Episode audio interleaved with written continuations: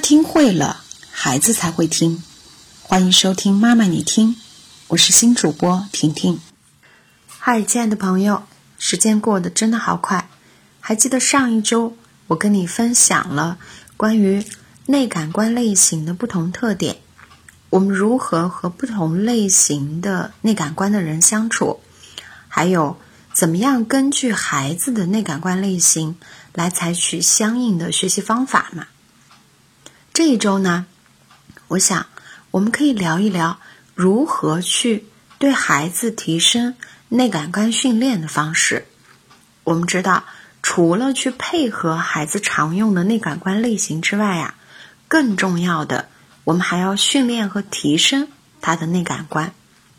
就像三种内感官类型都能均衡发展，三条通道都可以同时提升，这样的人。学习能力是超强的。我们知道，每一种内感官类型啊，它其实有无限大的提升空间。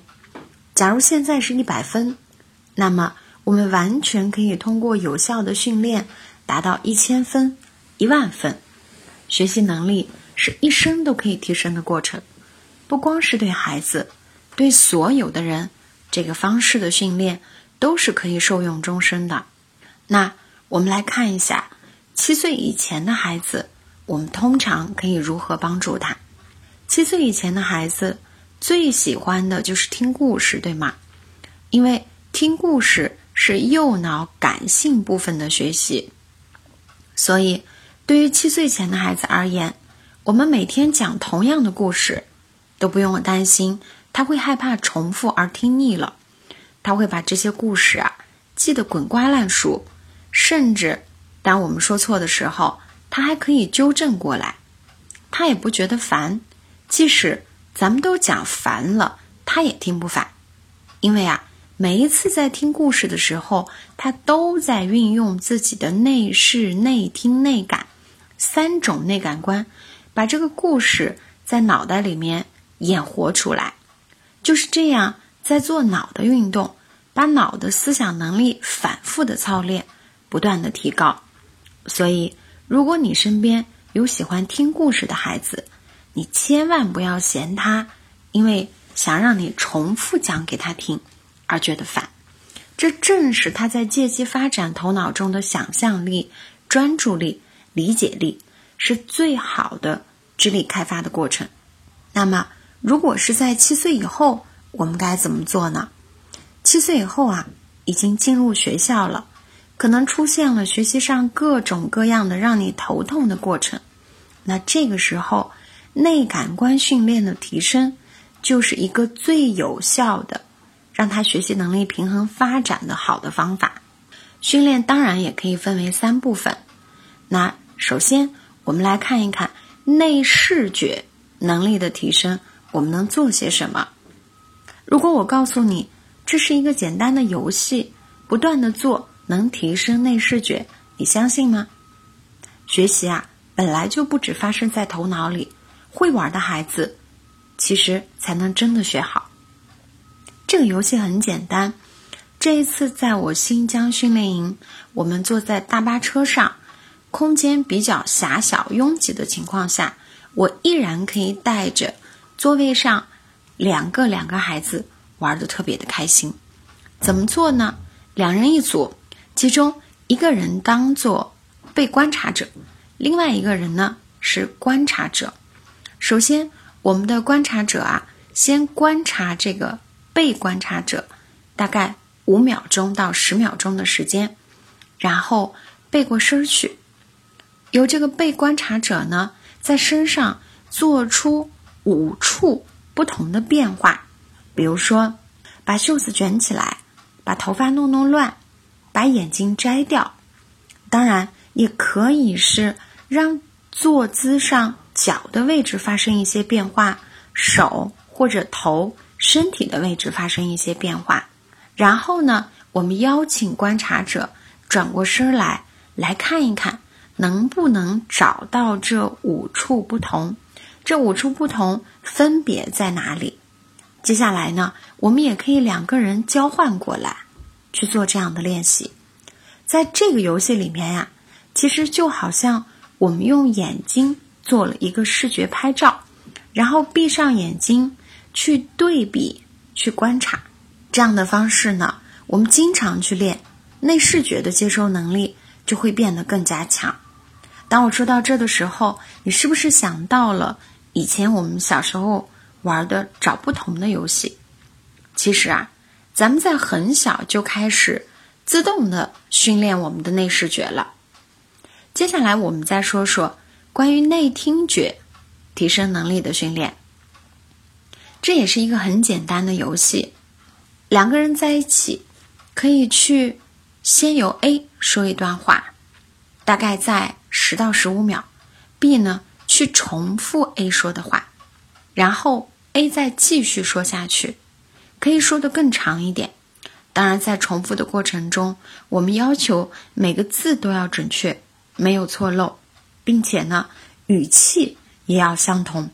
直到完全重复的精准了，我们再往下走，去进行更长的复述。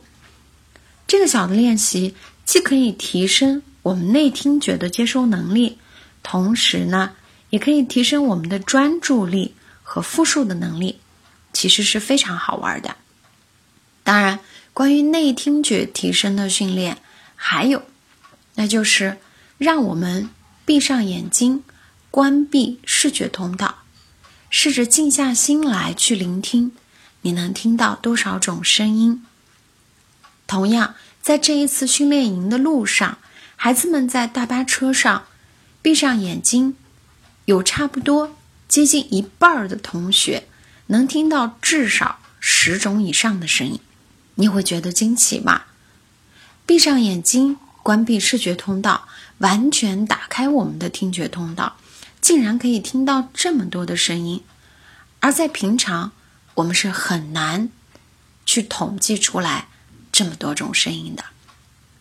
关于这个训练呢，我还经常带孩子们去徒步，在大自然里面去做。